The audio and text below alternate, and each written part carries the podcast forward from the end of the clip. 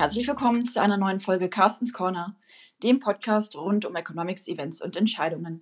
Mein Name ist Inga Fechner und ich freue mich sehr, meinen Kollegen Sebastian Franke für die heutige Folge begrüßen zu dürfen. Hallo Sebastian. Hallo Inga. Hallo liebe Zuhörer und Zuhörerinnen. Sebastian, angesichts der hohen Preise und ihrer Implikationen für die breite Wirtschaft kommen wir ja nicht drum herum, mal wieder über die Inflation zu sprechen. Äh, gegenüber dem Vorjahr ist die Inflation im März ja um 7,3 Prozent gestiegen und es ist derzeit kein Ende einer weiter steigenden Inflation in Sicht. Zweistellige Inflationsraten sind durchaus möglich. Was heißt das also konkret für die Verbraucher? Wie reagieren die Haushalte auf die stark gestiegenen Lebensmittel und die Energiepreise? Und diese Fragen waren ja gerade Bestandteil einer repräsentativen ING-Umfrage im März. Ein sehr spannendes Thema und du hast ja diese Umfrage ausgewertet. Wie haben sich also die steigenden Preise auf die Ausgaben für beispielsweise Lebensmittel, Reisen oder Hobbys ausgewirkt? Ja, es ist äh, tatsächlich so, dass äh, die Verbraucher diese Preise natürlich merken, gerade weil es ja auch so ist, dass diese Preise, über die wir hier reden, also Lebensmittel, Energie, äh, Dinge des täglichen Bedarfs, äh, dass die so ein bisschen die Inflation aktuell treiben. Die Sachen, die sie noch einigermaßen am Boden halten, das sind ja Dinge, die man jetzt nicht jeden Tag kauft, wie elektronische Geräte oder, oder auch die Mieten beispielsweise. Und von daher merkt man es natürlich schon als, als Verbraucher. Ganz klar, das wirkt sich auf die Kaufkraft aus. Und äh, drei Viertel sagen auch bei Gütern des täglichen Bedarfs wie Lebensmitteln, äh, dass sie diese Preise, diese Preisänderungen wahrnehmen. Äh, und äh, rund die Hälfte davon, also etwa 35 Prozent sind es, die sagen, ich versuche hier zu sparen äh, noch sind es tatsächlich etwa 40 Prozent, also etwas mehr als die Hälfte äh, von denjenigen, die diese steigenden Preise wahrnehmen, die sagen, dass sich ihr Ausgabeverhalten noch nicht geändert hat. Äh, aber es ist vermutlich nur eine Frage der Zeit, bis sich das bei denen dann auch ändern wird. Und äh, kannst du uns auch sagen, welche Altersgruppe besonders betroffen ist? Ja, also es ist so, dass wir festgestellt haben, dass die Altersgruppe, für die fast alle Ausgabemuster oder Verhaltensmuster in ihrem finanziellen Verhalten sich überdurchschnittlich geändert haben, das ist die Altersgruppe 25 bis 34. Ähm, wir sind jetzt nicht so tief eingestiegen, dass wir es mit Sicherheit sagen können. Und je, je tiefer wir in die Altersgruppen gehen, desto geringer werden natürlich auch die Zahlen. Aber äh, es ist so, dass wir gesehen haben, dass diese Altersgruppe mehr als die, die noch jünger sind als 25, äh, schon stärker in eigenen Haushalten lebt, also nicht mehr bei den Eltern beispielsweise. Äh, auf der anderen Seite ist man aber natürlich in dem Alter vielleicht noch nicht so etabliert im Job und äh, hat noch nicht das hohe Einkommen, das man vielleicht hoffentlich später dann mal hat. Und dementsprechend ist es natürlich so, dass diese Leute dann verstärkt sehen, ähm, dass äh, diese hohen Preise eben ihnen im Portemonnaie tatsächlich wehtun. Und da sehen wir also überdurchschnittlich stark, dass diese Leute ihr Finanzverhalten ändern. Also während wir zum Beispiel bei der Gesamtbevölkerung 22 Prozent haben, die sagen, dass sie jetzt weniger Geld übrig haben, um zu sparen, dass die also weniger Geld auf ihr Sparkonto einzahlen oder gar nicht mehr sparen, das sind wie gesagt 22 Prozent in der Gesamtbevölkerung. Das sind in dieser Altersgruppe fast 30 Prozent. Äh, in der Gesamtbevölkerung sind es knapp 10 Prozent, die ihre bestehenden Sparguthaben angegriffen haben, um eben mit der Inflation klarzukommen und mit den steigenden Preisen. Das sind in dieser Altersgruppe 25 bis 34 äh, auch 19, fast 20 Prozent ungefähr. Und äh, da sieht man halt, das ist eine Altersgruppe, wie gesagt, vermutlich eben aufgrund der Tatsache schon eigener Haushalt in vielen Fällen, aber eben noch nicht so etabliert im Job, die eben hier unter den hohen Preisen besonders leidet. Und wenn man sieht, dass eben, wie gesagt, sowas wie, wie Sparen oder auch Investieren hier betroffen ist in so hohem Ausmaß, äh, dann macht das natürlich auch beispielsweise Altersvorsorge schwierig für diese Menschen. Inwiefern wirkt sich das aufs Investieren aus? Also sieht man da, dass ähm, auch teilweise Geld aus Spar- oder Anlageprodukten abgezogen wird oder kann man das noch nicht sagen? Ja, also es sind tatsächlich nicht nur die klassischen Sparprodukte betroffen. Es ist ja so, dass grundsätzlich äh, das Investieren abseits vom Kontensparen, also in Sachwerten wie beispielsweise Aktien, in Deutschland noch nicht so weit verbreitet ist. Deswegen ist es natürlich auch eine geringere Anzahl von Menschen, die da generell betroffen ist. Aber auch was Anlageprodukte, Investmentprodukte angeht, da sind es 9% ungefähr in der Gesamtbevölkerung, die sagen, dass sie dort weniger Geld investieren oder auch gar nicht mehr investieren. Und das sind auch um die 16% in dieser Altersgruppe 25 bis 34. Äh, bei den Menschen, die tatsächlich Investmentprodukte auch veräußert haben, sich also von Anlagen getrennt haben, da sieht es ähnlich aus. Äh, auch da liegt also der Wert für die 25 bis 34-Jährigen deutlich höher. Und äh, tatsächlich ist es so, manche Menschen haben sich ja tatsächlich auch veranlasst gefühlt, Kredite aufzunehmen, um eben mit den hohen Preisen klarzukommen. Auch das sehen wir überdurchschnittlich stark bei diesen 25- bis 34-Jährigen und die haben auch in stärkerem Ausmaß als äh, der Rest der Bevölkerung ihre Ratenzahlungen für bestehende Kredite heruntergefahren. Also kann man insgesamt sagen, dass sich die finanzielle Lage durchaus verschlechtert hat. Hast du dazu auch noch ein paar Zahlen, ähm, wie viele dieser Aussage zustimmen würden? Ähm, ja, also es ist so, dass äh, wir da verschiedene Aussagen den Menschen vorgestellt haben und sie gebeten haben, sich dazu zu äußern und äh, anzugeben, inwieweit sie da eben zustimmen oder nicht. Und da sind es also bei der Aussage, meine finanzielle Lage hat sich verschlechtert. Das sind 43 Prozent, die da sagen, ja, da stimme ich zu, in verschiedener Stadt, in verschiedenen starker Ausprägung. Aber es ist eben auch hier fast die Hälfte, die sagt, meine finanzielle Lage hat sich verschlechtert. Äh, 47 Prozent sind sogar, die sagen, ich mache mir zunehmend Sorgen um meine zukünftige Lage. Also die Leute gehen offenbar nicht davon aus, dass sich da in absehbarer Zeit was bessert. Und das deckt sich ja auch mit unseren eigenen Einschätzungen, wenn wir also sagen, dass diese 7,3 Prozent oder 7,5 Prozent, die wir jetzt äh, im, im, Mai hatten, äh, Quatsch, im Mai, im März natürlich, äh, dass die vermutlich noch nicht das Ende der Fahnenstange sind. Welche Strategien gibt es denn jetzt, die hohen Kosten zu umgehen? Kann man hier schon, schon irgendwas sehen, dass vielleicht weniger geheizt wird, dass das Auto vielleicht weniger genutzt wird? Ja, das sehen wir tatsächlich. Also äh, auch das haben wir abgefragt. Äh, es ist so, dass die Menschen tatsächlich bei den Heizkosten das deutlich spüren. Äh, also hier, sind's, hier ist es fast die Hälfte, die sagt, meine Heizkosten oder die Energiekosten für mein Zuhause sind in den letzten sechs Monaten stark gestiegen.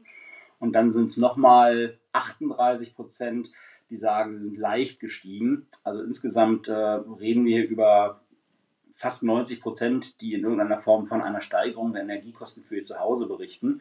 Und äh, da gibt es natürlich verschiedene Bewältigungsstrategien, wie man damit umgeht.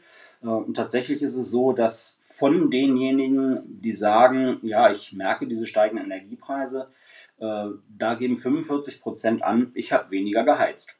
Zum Glück, zum Glück ist es nur eine vergleichsweise geringe Anzahl die sich tatsächlich veranlasst gesehen hat, die Heizung komplett abzustellen. Aber wie gesagt, 45 Prozent sagen, ich heize weniger.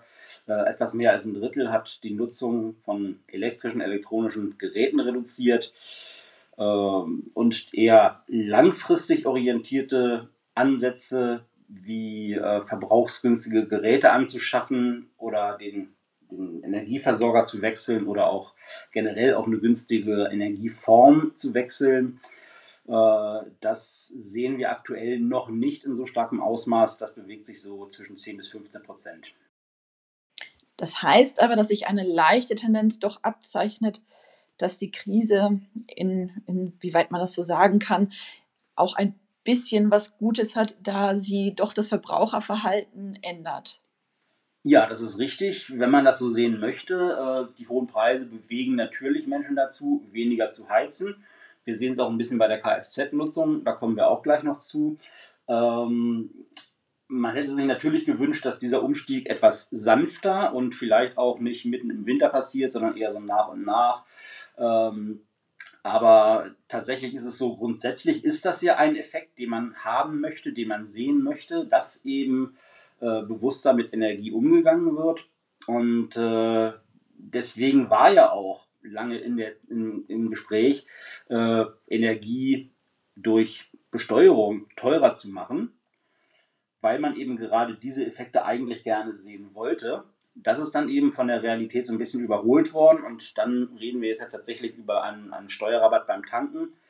Auch da kann man natürlich äh, sich dann die Frage stellen, inwieweit das sinnvoll ist, weil es ja gerade diejenigen sozusagen am meisten belohnt, die eben am meisten Energie verbrauchen. Äh, ob da dann vielleicht nicht ein nutzungsunabhängiger Zuschuss für die Menschen das Richtige gewesen wäre, weil dann ja nach wie vor der Anreiz bestehen geblieben wäre. Aber äh, das ist eine politische Diskussion, die wir vielleicht an der Stelle jetzt nicht unmittelbar führen müssen. Wie sieht es also beim Autofahren aus? Das ist ja auch immer groß in der Diskussion. Gerade auch der Umstieg zum E-Auto lohnt sich jetzt ja aufgrund der teuren Benzinkosten ja doch eine ganze Ecke mehr. Kann man da auch irgendwas sehen, dass auch mehr ähm, tatsächlich Leute angeben, jetzt ein E-Auto kaufen zu wollen? Oder wird einfach das Auto, das man jetzt hat, gar nicht mehr gefahren? Ähm, das sehen wir in der Nutzung tatsächlich. Äh, da ist es tatsächlich die Hälfte, die sagt, dass sie ihr Auto wie etwas weniger oder tatsächlich auch in, in über 20 Prozent viel weniger verwenden. Äh, also die Hälfte sagt, die Nutzung hat sich geändert für mich aufgrund der ändernden Energiepreise.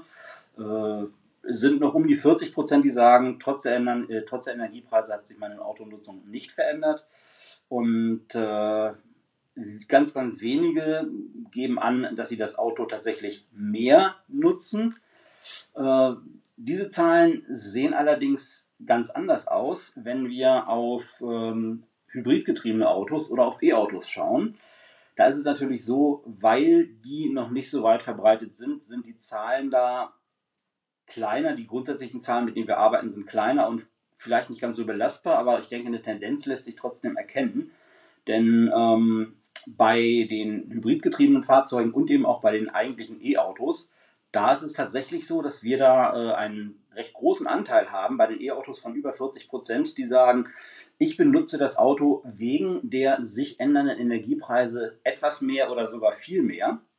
Und äh, wenn ich ein Auto, mein E-Auto wegen der Energiepreise, sich ändernden Energiepreise viel mehr nutze als vorher, dann lässt das darauf schließen, ich habe vermutlich neben dem E-Auto auch noch einen Verbrenner in der Garage und den lasse ich häufiger stehen und nutze häufiger das E-Auto. Äh, das ist natürlich eine Möglichkeit, die auch nicht viele haben. Von daher scheint es hier zu sein, hier so zu sein, dass eben auch an der Stelle diese steigenden Preise auch wieder die eher finanziell schwächeren Haushalte treffen. Und das ist ja eben schon kurz gesagt, dass ähm, die Haushalte ja auch nicht unbedingt von fallenden Preisen ausgehen. Aber was sieht man da irgendwie noch konkreter in den Daten? Heißt das, die Haushalte gehen davon aus, dass die Preise auf dem Level jetzt bleiben oder steigen die noch weiter? Oder gibt es vielleicht auch einige, die denken, dass die Preise auch demnächst fallen werden? Ähm, die gibt es kaum. Also wir haben auch tatsächlich nach den Preiserwartungen für die kommenden zwölf Monate gefragt. Ähm, wir hatten auch nach der Einschätzung der vergangenen zwölf Monate gefragt. Da hatten wir uns allerdings, oder wir haben uns generell auf die Güter oder die Waren und Dienstleistungen, die Menschen normalerweise kaufen, die zum täglichen Konsum gehören, konzentriert. Und da kann es natürlich nicht verwundern, dass da auch die Einschätzung der bisherigen Inflation, der bisherigen zwölf Monate, auch höher ausgefallen ist als die tatsächlich festgestellte Rate vom Statistischen Bundesamt. Ähm, denn wir hatten es ja eingangs schon erwähnt, diese gefühlte Inflation, eben der Güter, der Waren und Dienstleistungen, mit denen man täglich umgeht, äh, die liegt eben ja auch tatsächlich höher als äh, diese 7,3, 7,5 Prozent. Ähm, für die Zukunft erwarten die Menschen aber in der Breite tatsächlich keine Besserung. Ich habe es gesagt, es gibt nur sehr, sehr wenige, die sagen, äh, dass äh, die Preise sich vermutlich nicht ändern werden, dass die Preise äh, tatsächlich sogar sinken werden. Das sind 2,2 Prozent, die sagen, die Preise werden sinken. Äh, etwa 12 Prozent erwarten, dass die Preise auf dem bisherigen Niveau verharren und 86 Prozent gehen davon aus, dass die Preise steigen werden weiter steigen werden. Und von denen sind es zwei Drittel, die das bei 1 bis 10 Prozent sehen. 20 Prozent sind der Meinung, es werden sogar mehr als das, es werden im Bereich 11 bis 20 Prozent sein. Und dann haben wir nochmal über 10 Prozent, die der Meinung sind, es werden tatsächlich nochmal mehr als 20 Prozent sein, die auf das aktuelle Preisniveau noch oben drauf kommen. Jetzt haben wir auch in der letzten Folge schon über die Preisunterschiede, die Inflationsunterschiede in den einzelnen Eurozonenländern gesprochen, die ja teilweise extrem divergieren. Ne, ähm, wir haben Inflationsraten von 4% bis 14%, also wirklich eine breite Palette, die da in den einzelnen Eurozonenländern abgedeckt wird. Kannst du uns auch irgendwie was sagen, was, wie so die Verbraucherumfragen im europäischen Vergleich sind? Habt ihr da auch ein bisschen auf andere Länder noch geguckt? Ja, das haben wir, beziehungsweise die Kollegen in den anderen Ländern, in einigen anderen Ländern, in denen die ING auch vertreten ist, haben dort ebenfalls entsprechende Befragungen durchgeführt. Und äh, wenn wir da mal darauf schauen, wie die aktuelle Situation, also die derzeitige Inflationsrate über die vergangenen zwölf Monate aussieht, ähm, da sieht das bei uns noch vergleichsweise zivil aus. Also da gibt es Länder, die ähm, ganz anders getroffen sind. Das kann jetzt bei einem Land wie der Türkei natürlich nicht verwundern, äh, wo die Leute dann äh, angeben, dass sich nach ihrem Empfinden die Preise quasi verdoppelt haben. Aber wir sehen Werte, die sich so um die 30 Prozent bewegen, beispielsweise auch für osteuropäische Länder wie Polen und Rumänien. Und das einzige Land, in dem die Menschen die Inflation über die vergangenen zwölf Monate niedriger einschätzen als in Deutschland, zumindest aus den Ländern, in denen wir diese Frage gestellt haben, äh, das sind die Niederlande. Die liegen da aber auch nur ein paar Prozentpunkte niedriger, also auch ungefähr in der gleichen Dimension wie hier in Deutschland. Und ähm, das ändert sich natürlich auch nicht, wenn wir auf die Aussichten schauen, also was die Menschen annehmen, äh, wie sich die Preise über die kommenden zwölf Monate entwickeln werden. Äh, ich hatte es eben schon gesagt, in Deutschland sind es 86 Prozent, äh, die eben hier steigende Preise, weiter steigende Preise über die nächsten zwölf Monate erwarten. Und in dieser Größenordnung äh, zwischen 78 und 89 Prozent liegt das auch für alle anderen Länder der Umfrage. Ganz interessant, wie gesagt, die Niederlande waren das einzige Land, das über die vergangenen zwölf Monate noch eine Einschätzung einer geringeren Preissteigerung als Deutschland hatte. Die haben aber hier bei den Erwartungen für die kommenden äh, zwölf Monate sozusagen den Spitzenplatz. Da sind es also, wie gesagt, 89 Prozent der Menschen, die annehmen, dass die Preise weiter steigen. Heißt also, wir sollten einige Eurozone-Länder vielleicht äh, meiden und dann lieber in die Länder fahren, wo die Inflationsraten noch ein bisschen geringer sind. Hast du sonst noch irgendeinen Tipp für die Verbraucher, was man in der aktuellen Lage tun kann? Ja, also so, man kann letzten Endes den Preisen nur schwer ausweichen. Sie betreffen auf die eine oder andere Weise früher oder später letzten Endes quasi jeden. Von daher was unsere Befragten aus der Umfrage als, als Strategien angewandt haben. Das bietet sich natürlich auch für diejenigen an, die es bislang noch nicht tun. Das heißt, das Auto öfter mal stehen zu lassen. Das heißt, äh, vielleicht am Heizen ein bisschen zu sparen, wobei es jetzt ja auch wärmer wird und das vermutlich ein bisschen leichter fällt. Äh, wie gesagt, diejenigen Strategien, die eher langfristig ansetzen, also äh, auf verbrauchsgünstige Geräte umsteigen oder den Energieversorger vielleicht wechseln. Das haben bislang noch recht wenige getan. Hatte ich ja gesagt, das liegen wir bei 10 bis 15 Prozent ungefähr von der Größenordnung her. Und ähm, vielleicht bietet sich an, das mal ins Auge zu fassen, um da dann zumindest an den Energiekosten ein bisschen was drehen zu können. Es ist so, dass Verbraucher natürlich auch grundsätzlich die Möglichkeit haben, an ihrem Konsum ein bisschen was zu ändern, indem man vielleicht versucht, auf preisgünstigere Marken auszuweichen. Aber so die Menschen, die am stärksten getroffen sind von den steigenden Preisen, das sind vermutlich die mit dem wenigsten Geld oder sind natürlich die mit dem wenigsten Geld und die werden vermutlich auch bislang schon eher sehr auf den Preis geachtet haben und zugesehen haben, dass sie Sonderangebote nutzen, dass sie die günstigsten Marken für irgendein angebotenes Produkt äh, kaufen. Und äh, von daher stellt sich die Frage, inwieweit die überhaupt noch die Möglichkeit haben, an ihren Konsumausgaben, an dieser Stellschraube noch weiter zu drehen. Da ist dann tatsächlich also auch die, die Politik gefragt, diesen Menschen unter die Arme zu greifen. Sebastian, vielen Dank für die Vorstellung der Umfrageergebnisse zum Verhalten der Verbraucher angesichts der hohen Preise. Ich nehme also mit, dass fast die Hälfte von Auswirkungen auf die eigene Haushalts- oder Finanzplanung ähm, betroffen ist und 22 Prozent weniger oder gar nicht mehr sparen und sogar 10 Prozent auf ihre bestehenden Sparguthaben zurückgegriffen haben. Es gibt Ausweichstrategien, ähm, es wird auch ein bisschen das nachhaltigere Verhalten angekurbelt, aber auch die nächsten Monate sehen nicht allzu rosig aus. Die Inflation wird hoch bleiben und man muss wahrscheinlich leider auch noch weiterhin auf diese Ausweichstrategien ausweichen. Vielen Dank, Sebastian, für die Einschätzung. Vielen Dank, Inga. Und liebe Hörerinnen und Hörer, wenn Sie das alles nochmal schwarz auf weiß nachlesen möchten, dann stellen wir Ihnen natürlich auch den Link zu unserer Studie in der Beschreibung dieser Folge bereit. Danke fürs Zuhören. Wie immer freuen wir uns über Kommentare, Anregungen und ähm, Themenvorschläge. Machen Sie es gut. Bis zum nächsten Mal.